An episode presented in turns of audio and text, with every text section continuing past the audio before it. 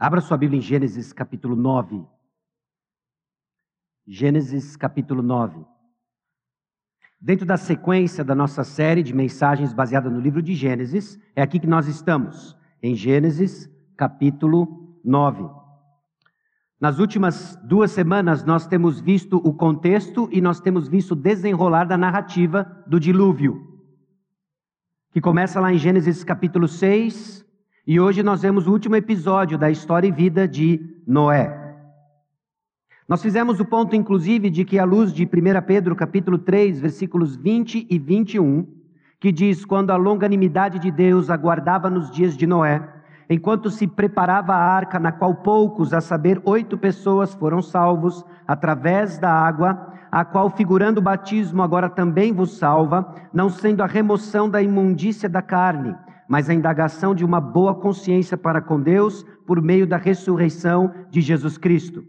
A informação que nós recebemos à luz de 1 Pedro capítulo 3, versículo 20 e 21, é que esse evento histórico, dilúvio, o evento narrado para nós em Gênesis capítulo 6, 7, 8 e 9, esse evento arca aponta para uma realidade espiritual em Cristo Jesus.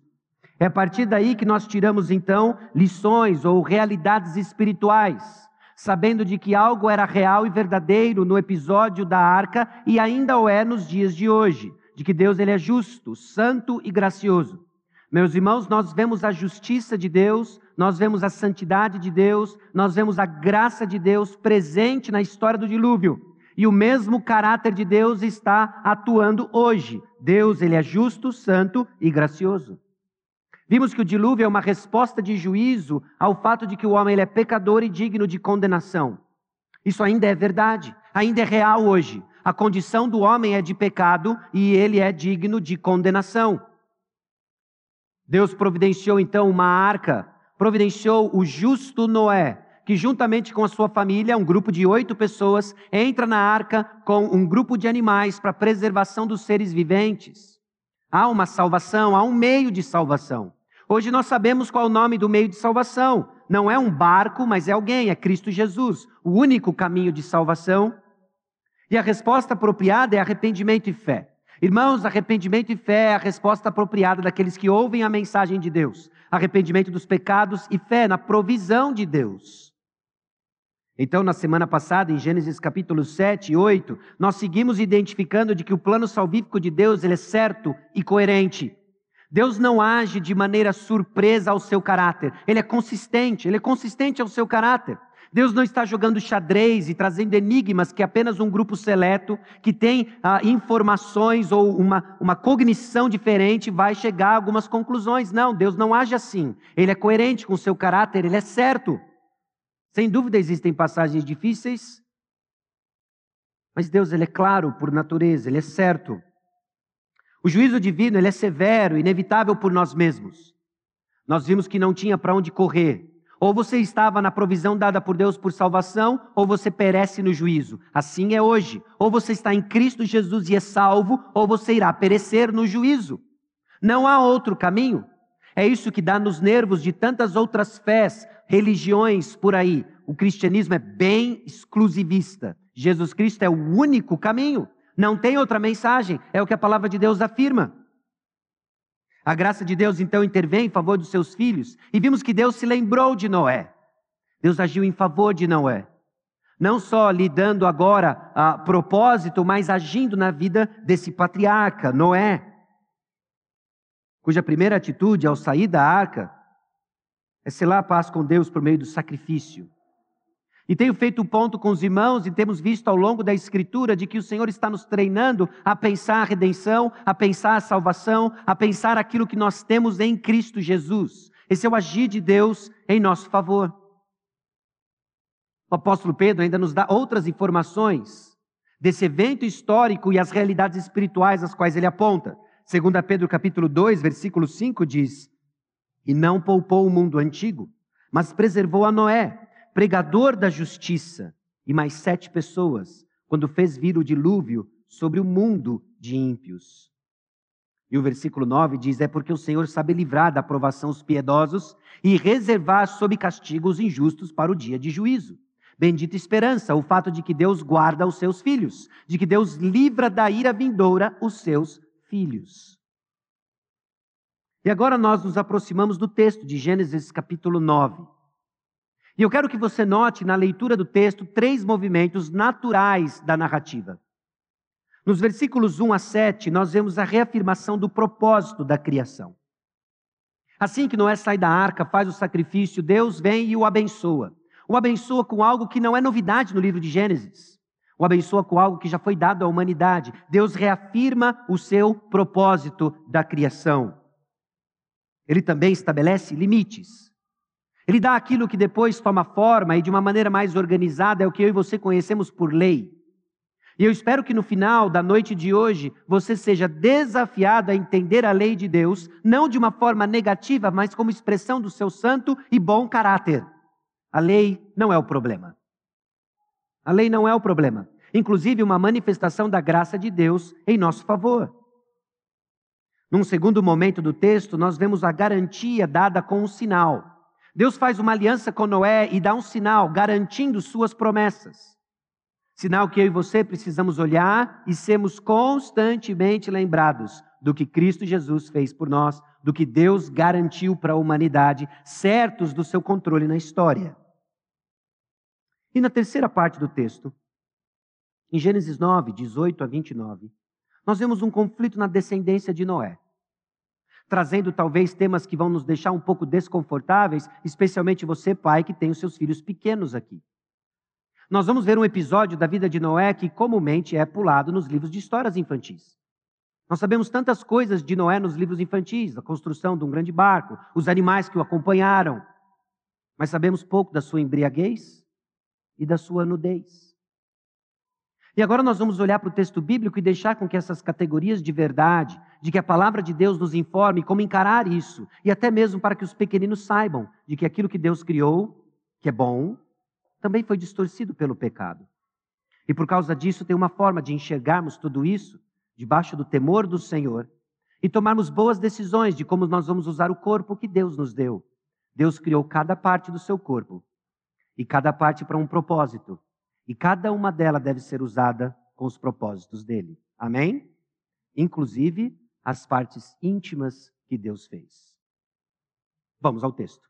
Gênesis capítulo 9, versículos 1 a 29. Abençoou Deus a Noé e a seus filhos e lhes disse: Sede fecundos, multiplicai-vos e enchei a terra. Pavor e medo de vós virão sobre todos os animais da terra e sobre todas as aves dos céus. Tudo que se move sobre a terra e todos os peixes do mar, nas vossas mãos serão entregues. Tudo que se move e vive, ser-vos-á para alimento. Como vos dei a erva verde, tudo vos dou agora. Carne, porém, com sua vida, isto é, com seu sangue, não comereis. Certamente requererei o vosso sangue, o sangue da vossa vida. De todo animal requererei, como também da mão do homem. Sim, da mão do próximo de cada um requererei a vida do homem. Se alguém derramar o sangue do homem, pelo homem se derramará o seu, porque Deus fez o homem segundo a sua imagem. Mas sede fecundos e multiplicai-vos, povoai a terra e multiplicai-vos nela. Disse também Deus a Noé e a seus filhos: Eis que estabeleço a minha aliança convosco e com a vossa descendência e com todos os seres viventes que estão convosco, tanto as aves, os animais domésticos e os animais selváticos que saíram da arca, como todos os animais da terra. Estabeleço a minha aliança convosco, não será mais destruída toda a carne por águas de dilúvio, nem mais haverá dilúvio para destruir a terra. Disse Deus: este é o sinal da minha aliança que faço entre mim e vós e entre todos os seres viventes que estão convosco, para perpétuas gerações. Porém, nas nuvens o meu arco será por sinal da aliança entre mim e a terra. Sucederá que, quando eu trouxer nuvens sobre a terra e nelas aparecer o arco, então me lembrarei da minha aliança, firmada entre mim e vós e todos os seres viventes de toda a carne, e as águas não mais se tornarão em dilúvio para destruir toda a carne.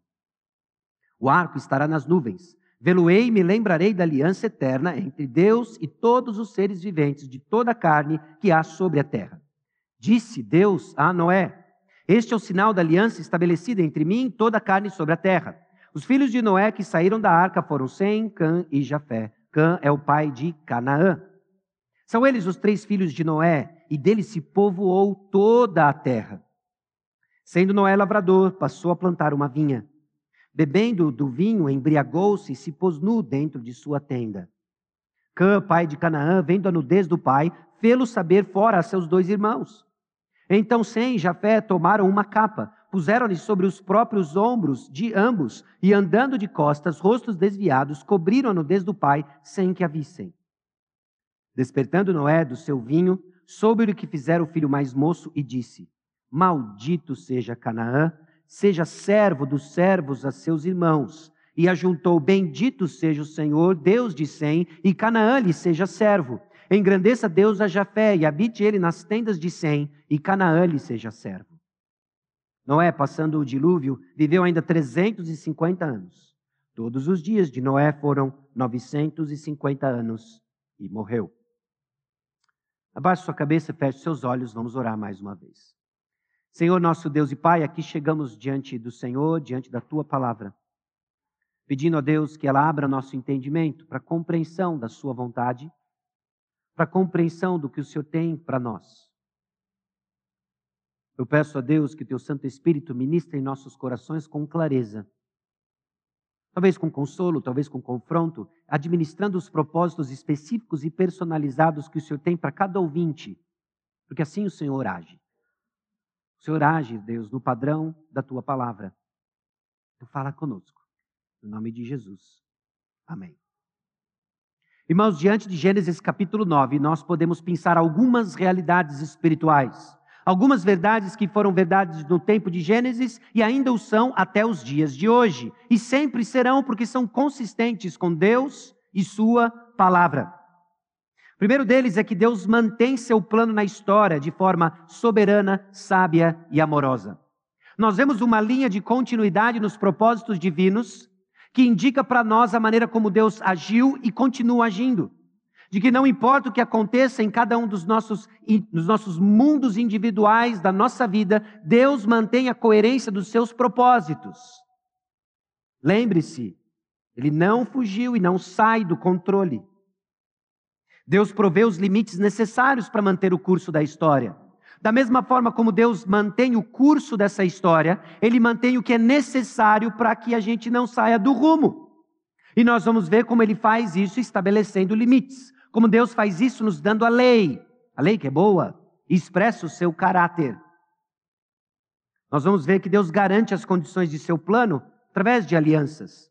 Alianças que ele faz se revelando a nós e mostrando o que ele está fazendo ao longo da história, nos dando uma compreensão cada vez mais clara em termos da quantidade de informação do que ele está fazendo. E nós vamos ver que o fermento do pecado cria tensão para desfrutarmos da bênção de Deus.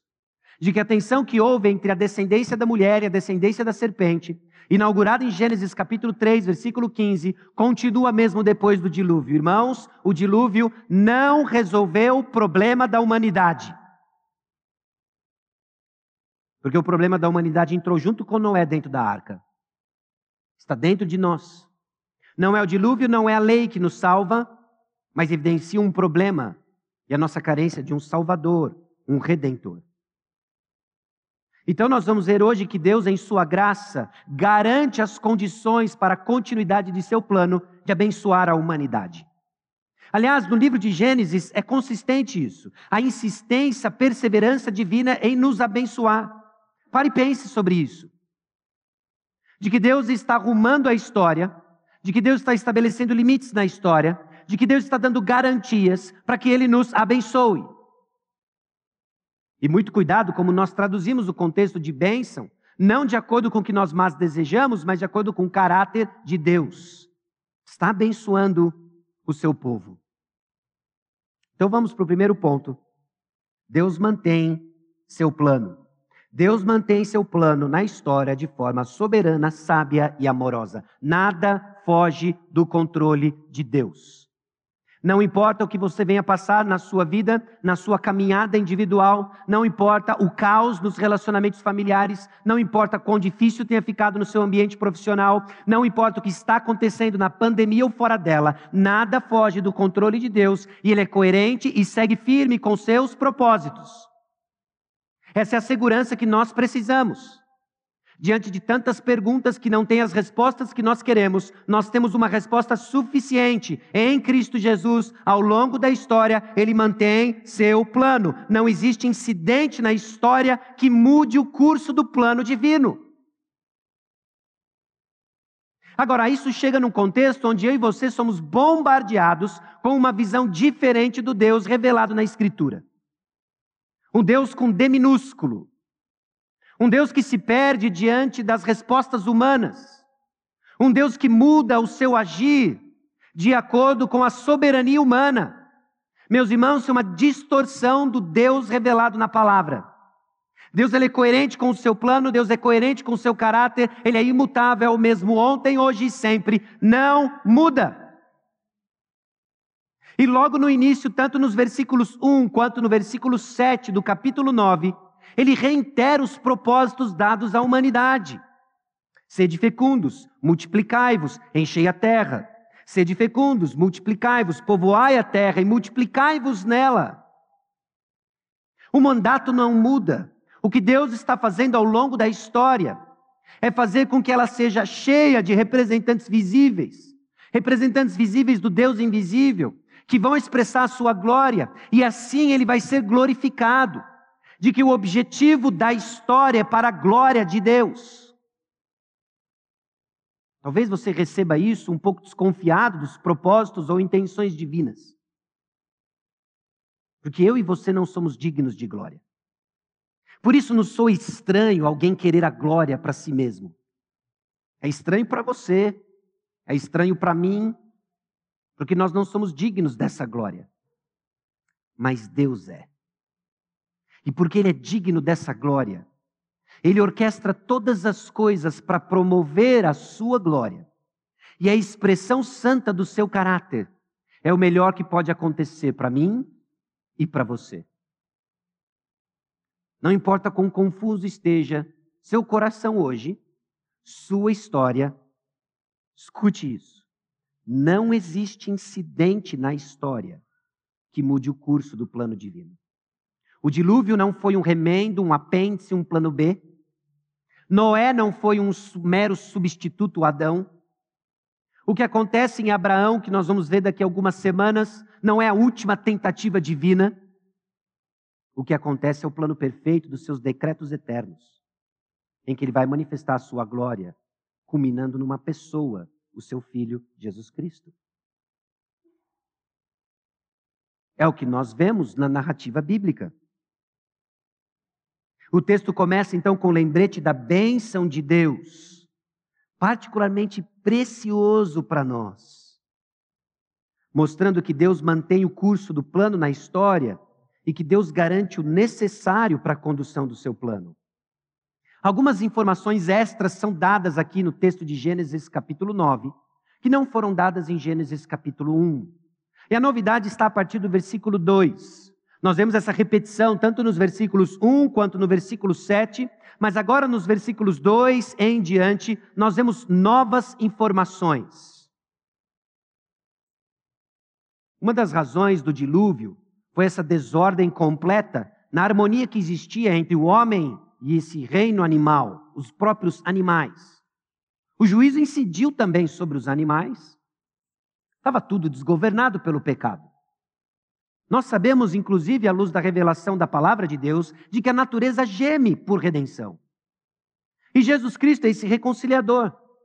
Reconciliador não só da humanidade, como vai fazer novos céus e nova terra. Ele que está por trás dos atos de criação e da redenção. E agora, para que a vida se torne possível e não caia na desordem que foi antes do dilúvio, Deus coloca dentro dos animais pavor e medo. Você já notou como os animais têm medo do homem? Por favor, não traduza isso a desafiar o próximo tigre no zoológico. Mas, via de regra, animais têm medo do homem. Isso foi colocado por Deus. apontando para nós uma distinção que existe clara entre o homem e os animais.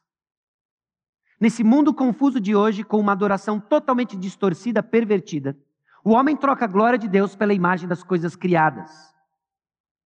E uma das manifestações que nós vemos isso é que a sociedade de hoje é mais preocupada com o reino animal do que com a própria humanidade. Você já reparou nisso? Como se a foca e a extinção da foca fosse mais importante do que a humanidade? Não me entenda aqui dizendo que nós não precisamos nos preocupar com os animais. O domínio que nós exercemos precisa ser de tal forma que expresse o caráter de Deus. Mas isso não significa que os animais são Deus. Isso não significa que os animais têm o mesmo valor que o homem. E é distintivamente cristão afirmarmos essa diferença e o fato de que o homem tem um lugar de primazia. Meus irmãos, dá ruim quando os homens se acham como deuses. A gente viu isso? Terrível. Quando os homens começam a se achar e se colocam no lugar de Deus, isso nasce lá em Gênesis capítulo 3, dá ruim. Também dá ruim quando nós achamos que somos iguais ou menores que os animais. Mas nenhum nem outro aqui. Nós temos que ter uma visão bíblica de quem é o homem, criado à imagem e semelhança de Deus, e essa verdade carrega a dignidade intrínseca no homem, inclusive nos limites que são estabelecidos aqui no texto de Gênesis, capítulo 9. Então Deus garante o que é necessário para a condução do seu plano, estabelecendo essa harmonia, restabelecendo essa harmonia entre o homem e o reino animal. Não só isso, mas ele também estabelece provisão. Aqui muda-se a dieta humana. Okay? Antes eram aqueles pratos de salada, mas agora Deus dá para nós o churrasquinho. Agora Deus para dar, Deus dá para nós os nuggets, chicken nuggets.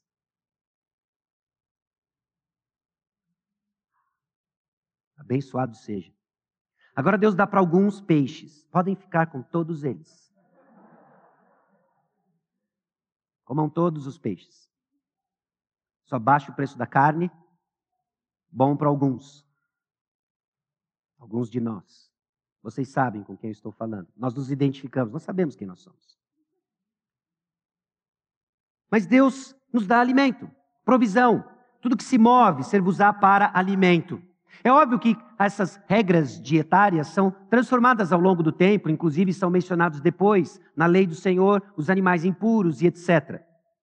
Mas para nós aqui é suficiente essa peça de informação de que Deus está dando provisão para garantir a condução do seu plano. Não só isso, mas agora ele estabelece lei. Lei para criar um ambiente onde a vida seja possível.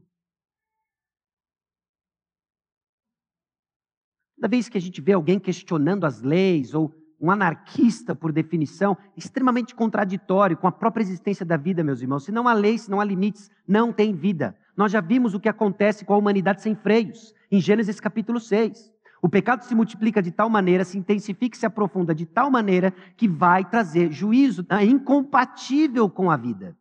E Deus, na sua graça, então, estabelece limites para que a vida seja possível. As leis que hoje nos governam, as leis que são tanto debatidas, que são criadas nesse sistema de governo humano conduzido pela mão do soberano Deus, é quem garante que a vida seja possível. Ordem é necessária. Liberdade não é ausência de lei. Essa autonomia que muitos clamam para si mesmos, ela não existe, é incompatível com a vida. Nós precisamos de ordem, nós precisamos de freio. A nossa disposição de coração e pecado é tão ruim que sem esse freio a vida sequer é possível. E agora Deus conduz a história da humanidade colocando e estabelecendo limites. Por isso que eu estou dizendo, disse no começo, e você precisa se certificar disso. A lei não é ruim. Atenção, principalmente você jovem, que luta contra ordens dadas desde de casa, na escola, nas autoridades, que questionam os governantes. Exerça o seu pensamento crítico, mas munido de pressupostos cristãos, de que leis não são ruins. Deus estabeleceu leis. E quando bem formadas e com uma visão de mundo biblicamente informada, ela torna a vida possível, ela torna a vida próspera. Nós nos apropriamos da bênção que Deus nos deu de ser fecundo, multiplicar, encher a terra e sermos bons governantes e mordomos do mundo criado. É isso. Essas leis fazem isso. Essas leis, elas vão refrear a selvageria. Olha o versículo 4. Carne, porém, com sua vida, isto é, com seu sangue, não comereis. Não está falando da picanha mal passada que você desfruta. Aqui o ponto é que nós não vamos comer carne com esse sangue corrente, animais vivos. Essa selvageria de agarrar um frango, mordê-lo vivo, comê-lo quando ainda tem vida. A lei de Deus aqui está restringindo essa selvageria. E isso vai ficar mais claro depois, inclusive, quando a lei é dada para o povo de Israel, fazendo essa distinção clara entre o povo de Deus e os pagãos, os que não conhecem a Deus. Inclusive, as leis de comida tinham esse papel, um deles, de deixar claro quem está com Deus, quem expressa o caráter de Deus e quem não. Então, refreia a nossa selvageria. Se você ficou escandalizado com os relatos do dilúvio, ou você fica escandalizado com os relatos que virão de Sodoma e Gomorra, ou lá do livro de Juízes, em Juízes capítulo 19, se você fica escandalizado com isso, você desconhece a perversão humana que está na sociedade, que está dentro de nós, e que se não for a graça de Deus, a gente fica igual. Nós ficamos exatamente iguais. Próxima vez que você ligar as notícias populares e for tentado a dizer que é absurdo, diga graças a Deus, porque o Senhor tem me poupado disso. O Senhor tem me poupado disso.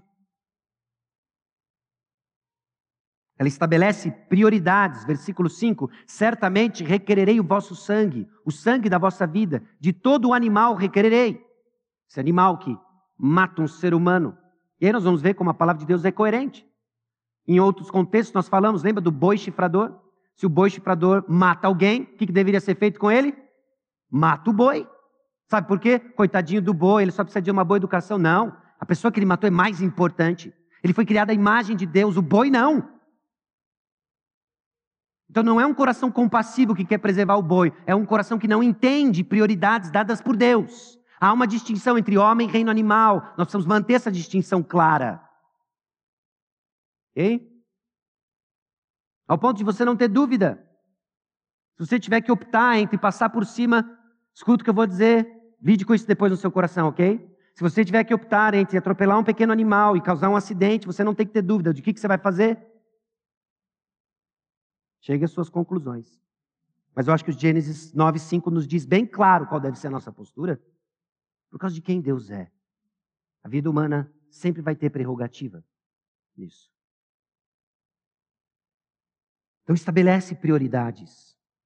Como também da mão do homem, sim, da mão do próximo, de cada um requererei a vida do homem. Se alguém derramar o sangue do homem, pelo homem se derramará o seu. Talvez isso crie um certo desconforto para nós. Talvez gere debates aí de ideologias políticas. Mas o texto é muito claro. Aquilo depois é mencionado olho por olho, dente por dente. Não é uma lei de vingança, meus irmãos. Essa retribuição do mal é para refrear o mal. A vingança é, ok, matou alguém, eu vou matar você, sua família, toda a sua descendência. Essa é vingança. Isso vai além. Mas aqui o que é estabelecido diante do que nós já vimos, do que a humanidade vai, sem freios, é refrear o mal. Retribuir o mal, refreando o mal. Se alguém derramar o sangue do homem, pelo sangue se derramará o seu. E sabe por que isso? Porque Deus fez o homem segundo a sua imagem. A razão, meu irmão, a razão não tem a ver, nada a ver com aspectos sociais, a razão tem a ver com aspectos teológicos. O homem foi criado à imagem de Deus. A tartaruga não foi, o golfinho não foi, o cachorrinho não foi, só o homem foi criado à imagem de Deus. E nós vamos colocar essas prioridades nos lugares certos. Deus então providencia os limites para que a vida fosse possível, fosse ordenada, porque Ele vai manter o curso da história. Deus vai trazer o descendente da mulher que vai esmagar a cabeça da serpente para que ele venha e que seja possível o momento certo que ele venha, eu vou colocar limites. Eu vou conduzir a humanidade. Eu vou conduzir a humanidade, colocar esses limites, administrando meus propósitos soberanos, sábios, amorosos, diante da pecaminosidade do homem, para que esse descendente da mulher venha, esmaie a cabeça da serpente e resolva o problema da humanidade, porque a arca não resolveu, porque a lei não vai resolver, mas Cristo resolve. O que Deus está fazendo então é estabelecendo limites para abrir espaço para que a redenção aconteça no palco da criação, porque Jesus Cristo tabernaculou entre nós. Que belo que é isso, meus irmãos. Na Escritura nós vemos criação e redenção, tecendo o um ambiente perfeito para que a salvação nos alcance. É no tempo e no espaço que Deus nos salva, o transcendente nos encontra aqui e agora.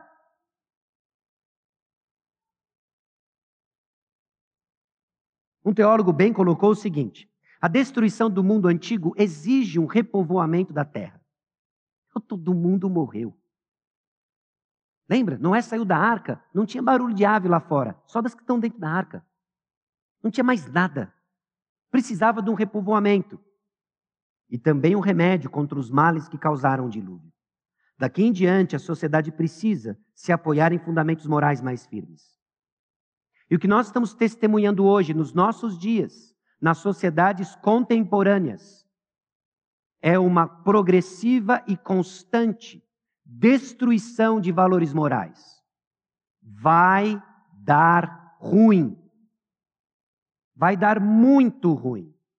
A salvação das pessoas não é restabelecer essa moralidade, porque ela não salva, só Cristo salva.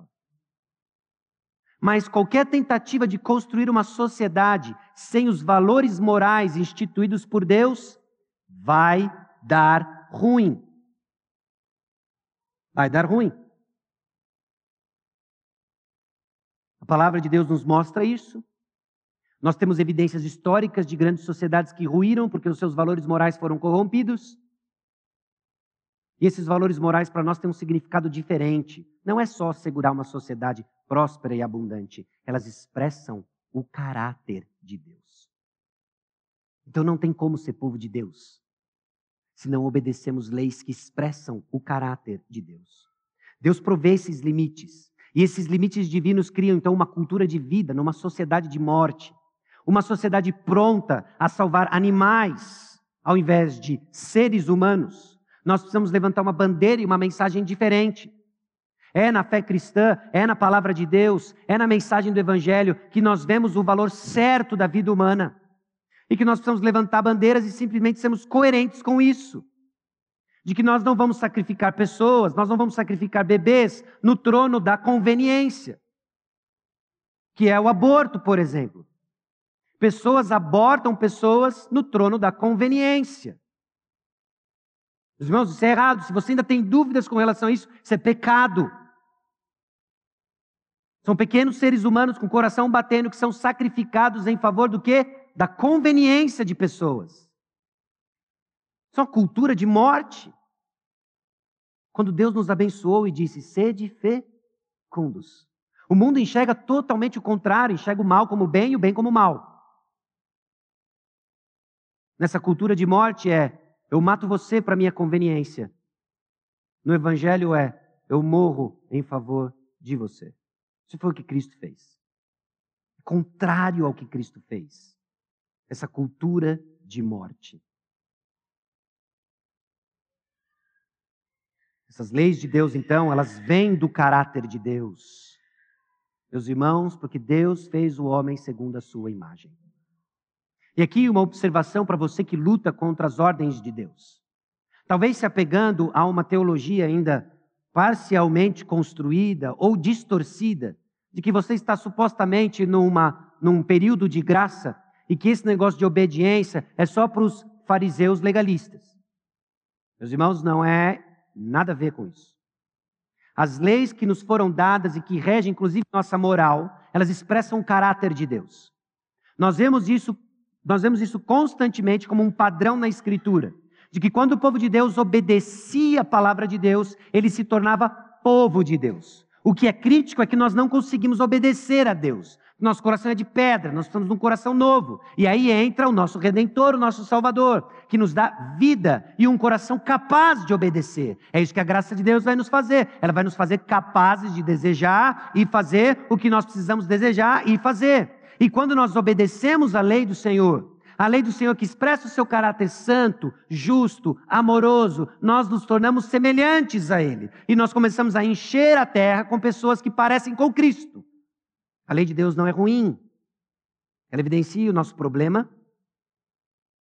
Ela expressa o caráter de Deus. E você, crente em Cristo Jesus, alcançado pela graça, precisa começar a olhar as ordens de Deus como palavras de amor. Mas enquanto você enxergar as ordens de Deus como um Deus que está cortando o meu barato, querendo o meu mal, porque agora não posso fazer o que eu quero, você está com uma visão distorcida da natureza de Deus. A lei não é ruim. Nós somos ruins. A lei traz isso à tona. E Cristo Jesus é o Salvador. Então ele nos capacita para viver para Ele. Se percebe que isso dá um teor, um tom completamente diferente e nos ajuda a entender de que o fardo de Jesus não é esse peso que você carrega obedecendo contra a sua vontade. Obedeça sim contra a sua vontade, mas lembre-se de que a sua vontade precisa ser transformada constantemente numa renovação de mente e começa com uma compreensão, inclusive, da lei de Deus, que é boa. O jugo de Jesus é suave e leve. E de que nós vamos obedecer a quem nós amamos. Ame o Senhor. Obedeça o Senhor. Porque essas leis vêm do caráter de Deus. E Deus garante as condições. A partir do versículo 8, nós vemos agora Deus agindo e falando em três momentos distintos. Por si só é óbvio que o homem irá trazer sobre si condenação.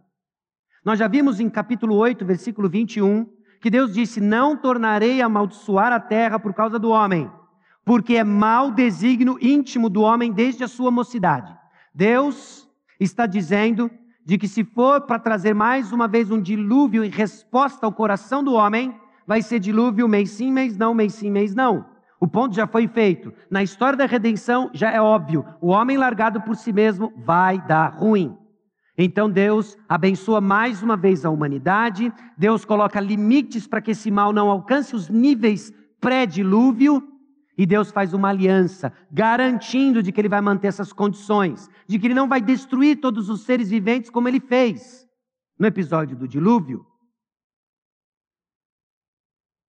E ele faz isso estabelecendo a sua aliança por meio da sua palavra. É Deus disse, disse também Deus, versículo 8, versículo 12 disse Deus e versículo 17 disse Deus. É a atuação da palavra de Deus, mantendo a ordem, sustentando todas as coisas. Meus irmãos, nós estamos no lado certo da batalha, ouvindo a palavra de Deus. Certifique-se disso. Certifique-se de que essa é uma convicção sua. Você precisa se expor à palavra de Deus. Nós acabamos de ouvir um testemunho de alguém que foi exposto à palavra de Deus, e então o termo usado foi, inclusive, eu não sei se chamou a sua atenção, é inevitável. Se Deus está falando, Deus vai agir, Deus transforma. É isso. Então, abra os seus ouvidos, escute a palavra de Deus. E Deus garante essas condições e sinaliza seu compromisso. Como? Com uma aliança. A aliança aqui que ele estabelece é um arco um arco no céu, o arco íris. O arco íris. Por que, que Deus dá esses sinais? Irmãos, é extremamente didático, é memorável. Nós somos um povo de amnésia espiritual. Essa é a nossa condição, nós esquecemos. Nós esquecemos. Num dia de chuva e sol, em que nos dá aquela ideia de juízo da chuva, nos dá o vislumbre da graça com o sol, e você vê aquele arco-íris. Ao invés de ficar imaginando se lá no fundo dele tem um pote de ouro, lembre-se do que Deus garantiu. De que ele garantiu paz depois de juízo. E não é curioso como a nossa sociedade se apropriou do arco-íris? Se apropriou do arco-íris do símbolo, inclusive de práticas que o Senhor traz juízo. Vocês não entenderam nada do que é o arco-íris? De que o arco-íris simboliza e nos lembra de juízo e a promessa de paz, que Deus não vai nos destruir mais daquela forma. Meus irmãos, essa aliança é que não seria mais destruída toda a carne por águas de dilúvio, nem que haveria dilúvio, uma enchente aqui, outra ali, isolado, mas não o evento catastrófico que aconteceu em Gênesis capítulos 7 e 8. E aí nós vemos essa criação divina em Gênesis, nós vemos a maldição de Deus e nós vemos a aliança de Deus. A expressão da intenção de Deus original em nos abençoar. Deus insiste em nos abençoar. Apesar de nós, mas por causa da sua graça. Parece que às vezes a gente capricha para estar tá fora desse plano de bênção.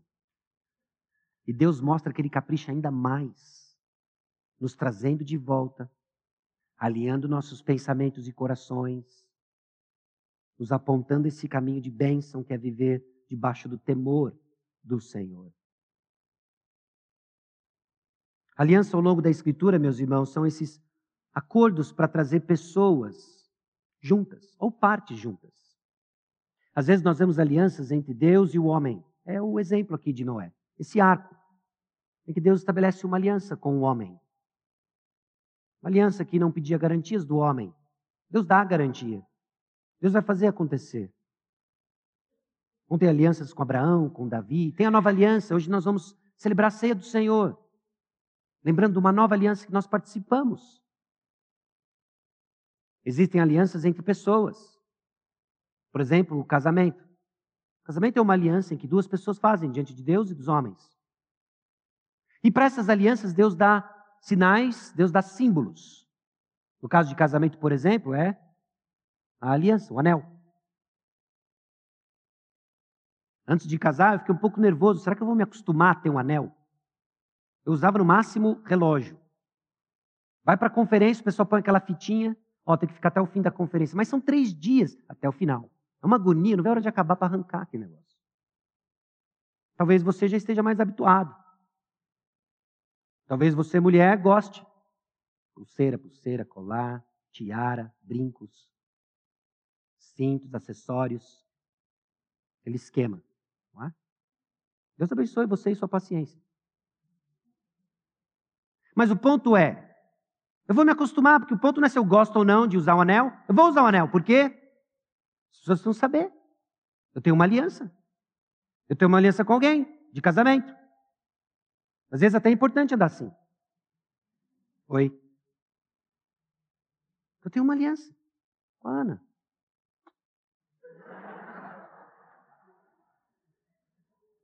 Estabelecemos essa aliança e colocamos um sinal. Ai, pastor, mas é errado eu tirar de vez em quando para lavar a louça? Não, tire e põe de volta. O ponto é a intenção, porque alguns tiram a aliança. O ponto é que o seu coração está dizendo sobre guardar uma aliança que você fez. Esse é o ponto. Às vezes eu tento tirar a minha. Eu digo tento porque é um dos sinais que eu uso para saber se eu preciso fazer dieta. Mas diante dessas trivialidades, nós estamos entendendo o ponto. Estamos entendendo o ponto? Esses sinais são dados, mas eles apontam para uma realidade. Quando olharmos o arco-íris, lembremos da realidade. Deus nos deu um sinal. Ele não vai destruir mais a humanidade com um dilúvio. Ele prometeu isso. Ele garante as condições.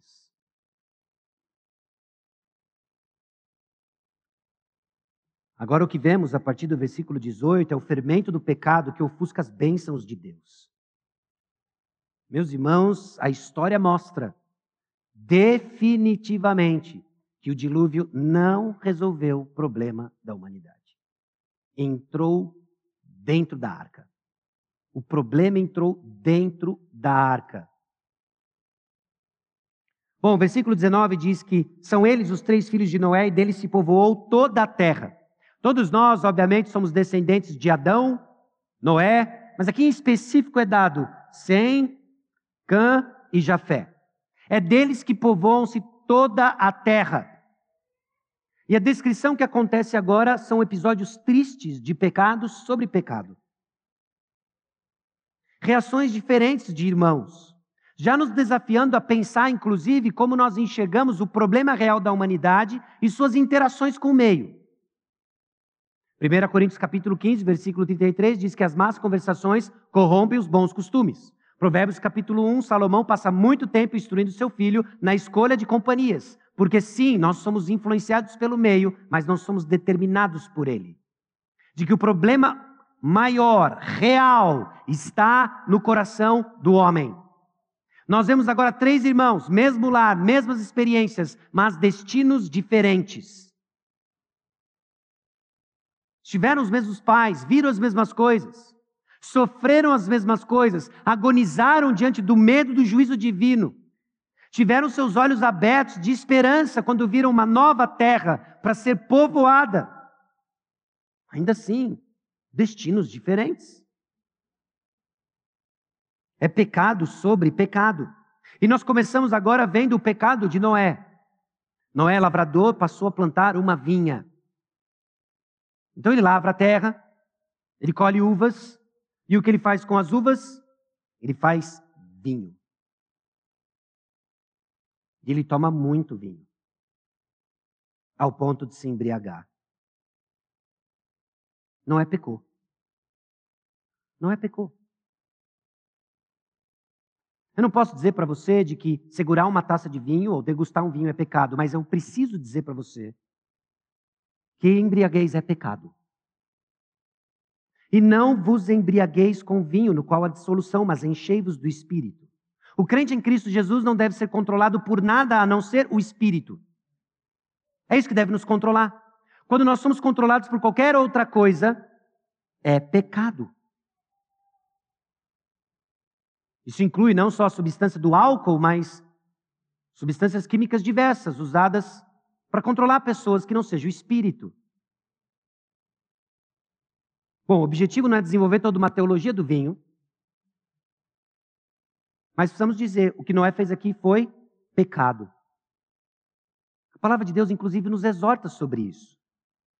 Provérbios capítulo 20, versículo 1 diz: O vinho é escarnecedor e a bebida forte alvoroçadora. Todo aquele que por eles é vencido não é sábio. Muito cuidado. Para não dar e usar a liberdade como ocasião da carne. Não fique flertando com essas coisas. Você não sabe como seu coração vai responder, mas seja sábio. Não seja controlado por nada que não seja o espírito. Provérbios capítulo 23 ainda nos traz exortações sobre isso. Note como Salomão descreve a experiência da embriaguez e o perigo que isso é. Eu não sei como você é tentado por essas coisas, ou se é, mas preste atenção na exortação da palavra de Deus. E agora não fique se orgulhando da sua habilidade em flertar com tentações, mas busque do Senhor a coragem de viver o mais longe possível do pecado e perto do Senhor. Exerça então discernimento, exerça maturidade e, de novo, a embriaguez é pecado. Provérbios capítulo 23, versículos 29 e 30 diz o seguinte: eu vou ler até o 35.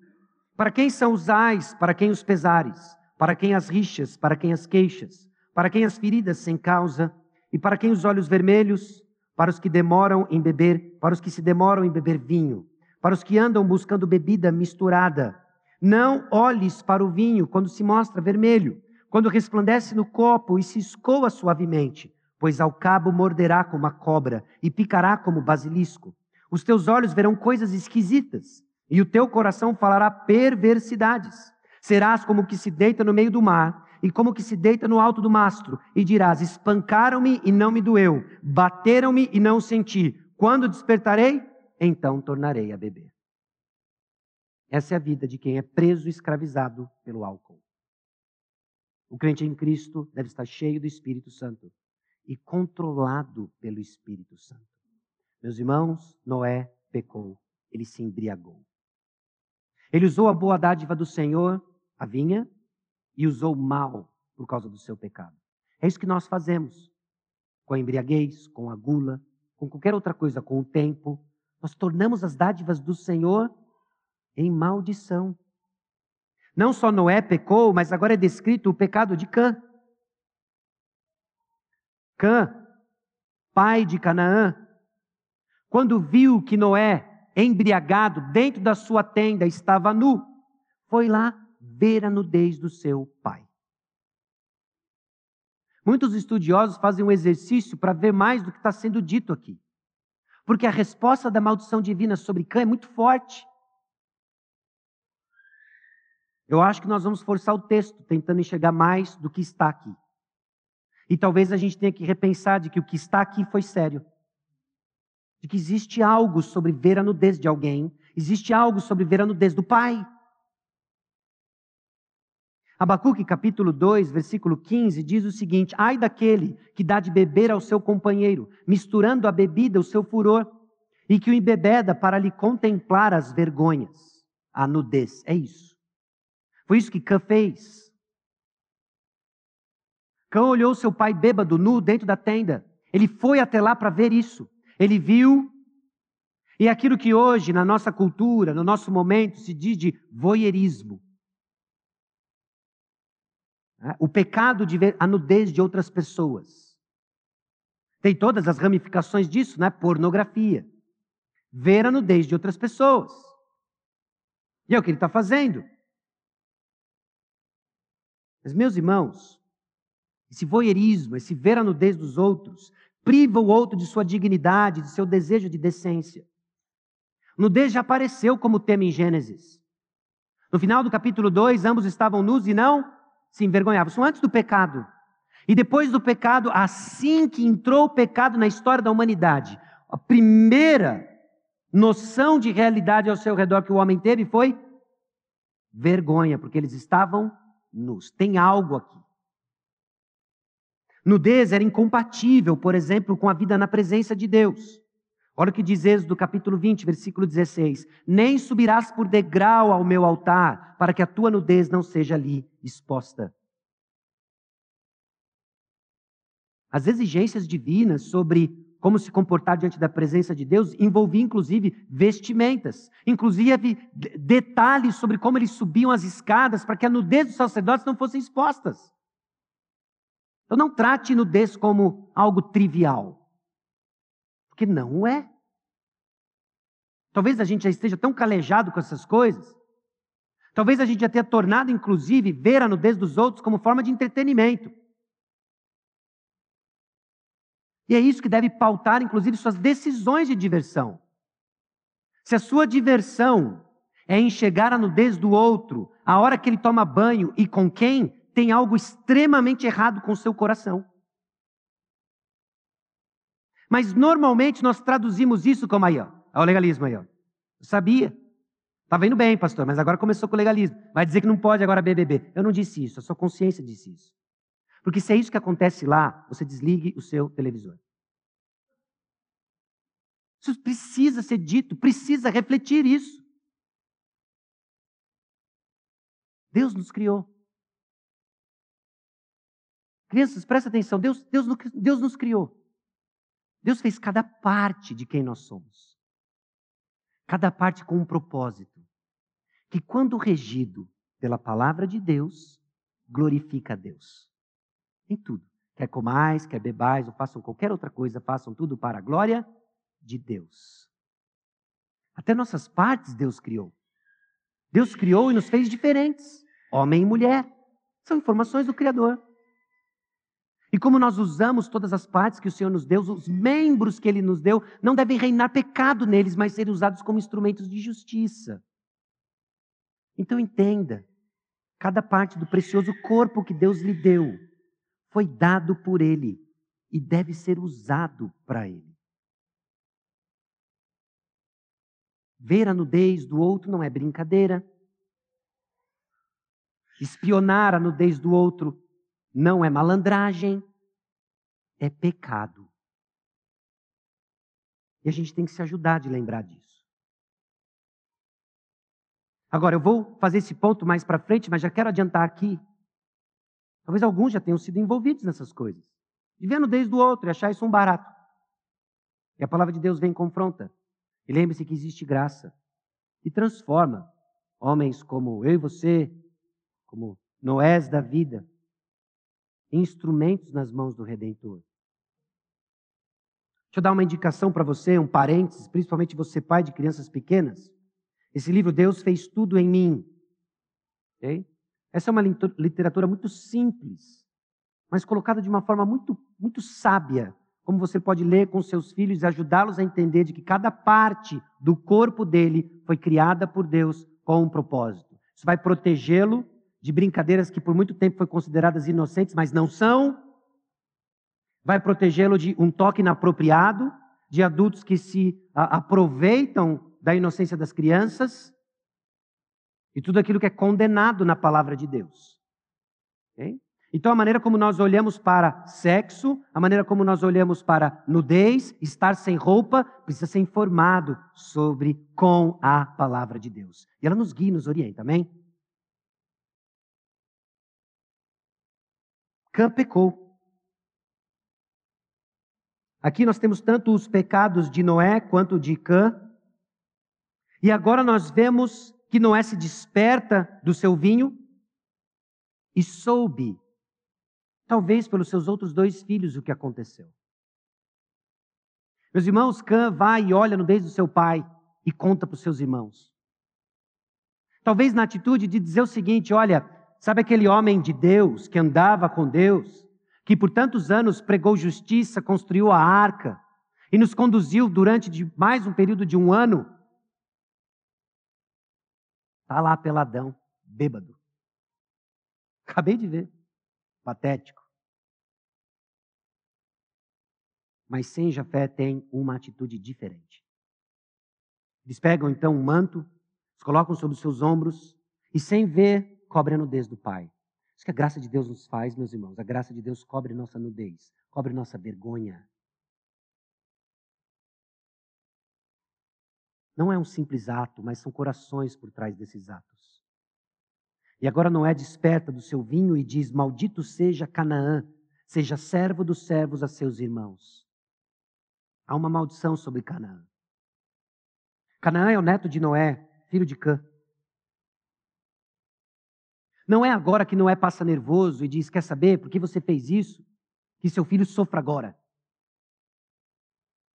O que nós estamos enxergando aqui é que Canaã já não é tão inocente mais quanto nós pensamos. Canaã está seguindo os passos do seu pai. Aliás, muito do que seu filho vai entender sobre sexualidade você vai ensinar. Talvez ciente formalmente disso ou não. Você que zombou da nudez do seu pai, agora vai colher do que seu filho vai fazer com você. Essa é a maldição que cai sobre Canaã. É aquilo que nós vemos desse, desse pai que usa errado o corpo que Deus nos deu, os propósitos de Deus, e vai sofrer a maldição. E juntou, bendito seja o Senhor, Deus de Sem, Canaã lhe seja servo. Engrandeça Deus a Jafé e habite ele nas tendas de Sem, e Canaã lhe seja servo. Existem bênçãos sobre os justos e maldição sobre os perversos. Meus irmãos, bênçãos sobre o justo não significa que você não vá passar por provações. Mas isso significa que no caminho das provas, Deus é com os seus, oferecendo os recursos que eu e você precisamos, carecemos para enfrentá-las para a glória de Deus. Mas para os perversos, o caminho é de ruim a pior. É Cã que dá origem aos egípcios, babilônios e cananeus, povos que se tornam pedra de tropeço para o povo de Israel. de que aquilo que aconteceu não foi trivial. Foi errado. Foi pecado.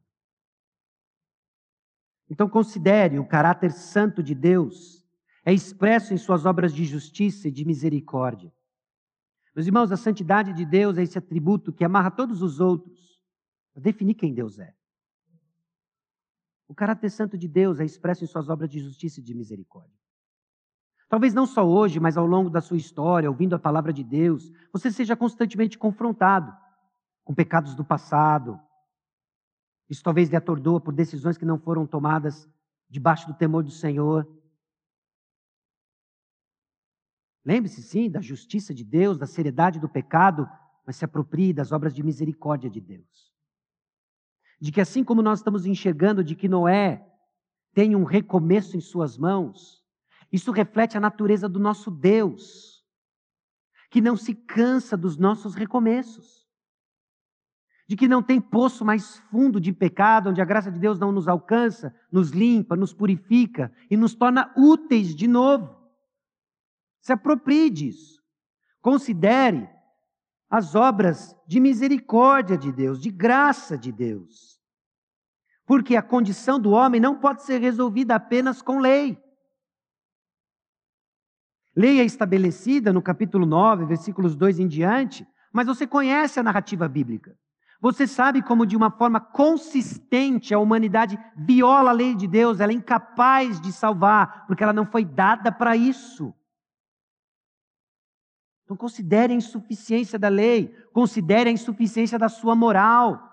Se você está ouvindo tudo isso e dizendo, olha, eu sempre guardei minha nudez, nunca me aproximei de bebida, verifica, verifica, eu, eu sou tal, eu estou bem diante de Deus. Você está entendendo errado. Você está entendendo muito errado. E a base da sua salvação vai ruir. Talvez evidenciando de que ela nunca foi genuína e você confiou em você mesmo o tempo todo ou porque Deus está prestes a quebrar sua cerviz, desconstruir você para reconstruir com obras de graça. Então, se você olha para trás e vê como Deus poupou você de muitas dores de cabeça, porque talvez mal motivado ou não você obedeceu à lei de Deus, glória a Deus por isso. Mas entenda de que isso foi expressão da misericórdia de Deus, da graça de Deus sobre você, para que a sua vida não se tornasse um caos e uma bagunça hoje. E você respira um pouco fora da água, por quê? Deus é gracioso, põe ordem.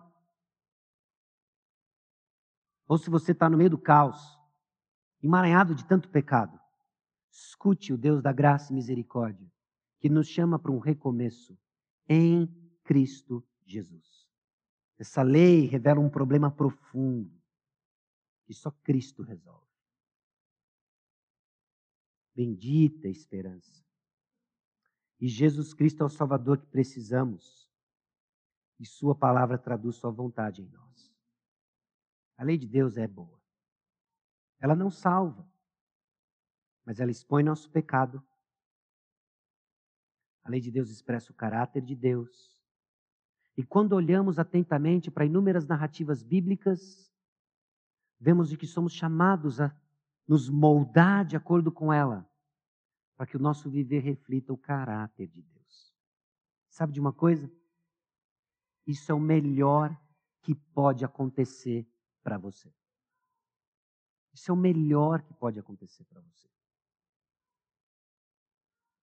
Em sua graça, Deus garante as condições para a continuidade de seu plano de abençoar a humanidade. Glória a Deus por isso. Abaixe sua cabeça. Vamos orar. Senhor, nosso Deus e Pai, aqui chegamos diante do Senhor, informados, confrontados, consolados por tua palavra. Eu peço que o teu Santo Espírito imprima essas verdades aquelas que vêm do Senhor em nossos corações. Eu clamo por misericórdia, Deus, se por alguma razão houve imprecisão por parte do pregador, que o teu Santo Espírito apague essas memórias e que fique apenas aquilo que vem do Senhor, conduzindo o povo de Deus a uma vida, Deus, de caráter transformado, crescendo em santidade, para honra e glória, Deus, do teu nome. Em nome de Jesus, que nós oramos. Amém.